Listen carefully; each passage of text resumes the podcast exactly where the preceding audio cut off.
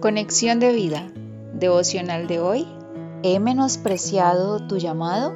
Parte 1. Dispongamos nuestro corazón para la oración inicial. Padre, yo no he menospreciado la misión que me has encomendado. Entiendo su importancia, pero no solo quiero entenderlo, sino también practicarlo. Espíritu Santo, Usa mi vida como instrumento para llevar el mensaje del Evangelio hasta el fin del mundo.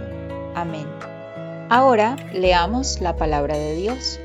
Génesis capítulo 25 versículos 32 y 34. Entonces dijo Esaú, He aquí yo me voy a morir, ¿para qué pues me servirá la primogenitura? Entonces Jacob dio a Esaú pan y del guisado de las lentejas y él comió y bebió, y se levantó y se fue. Así menospreció Esaú la primogenitura. La reflexión de hoy nos dice, Qué tremendo ver cómo Esaú menosprecia su primogenitura por un plato de lentejas que para nada se compara en valor con lo que heredaría. Esto nos lleva a reflexionar cuántas veces hemos menospreciado como Esaú lo que Dios nos ha obsequiado. Quizás en algún momento lo hemos hecho, pero ¿por qué razón? ¿Por ignorancia? Pues no conocemos qué es lo que se nos ha dado. O quizás porque no vemos el valor de lo que se nos entregó. Enfoquemos este pasaje, en especial a la misión trascendental que Dios nos ha encomendado, predicar las buenas nuevas. Es una misión que trae consigo una gran responsabilidad, pero también una recompensa. Responsabilidad porque depende de nosotros que el Evangelio del Reino sea predicado en todo el mundo para testimonio a todas las naciones. Mateo 24:14. Ya que como dice la palabra, ¿cómo pues invocarán aquel en el cual no han creído?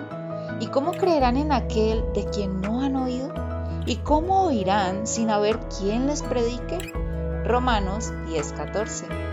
Pero también hablamos de recompensa, pues claramente la más importante es la salvación de las personas a quienes les hemos compartido.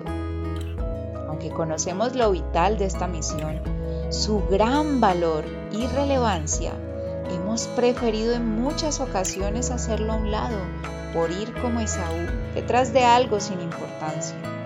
Nos hemos dejado llevar por los afanes del mundo y la obtención de algunas cosas materiales que se ven apetitosas delante de nuestros ojos.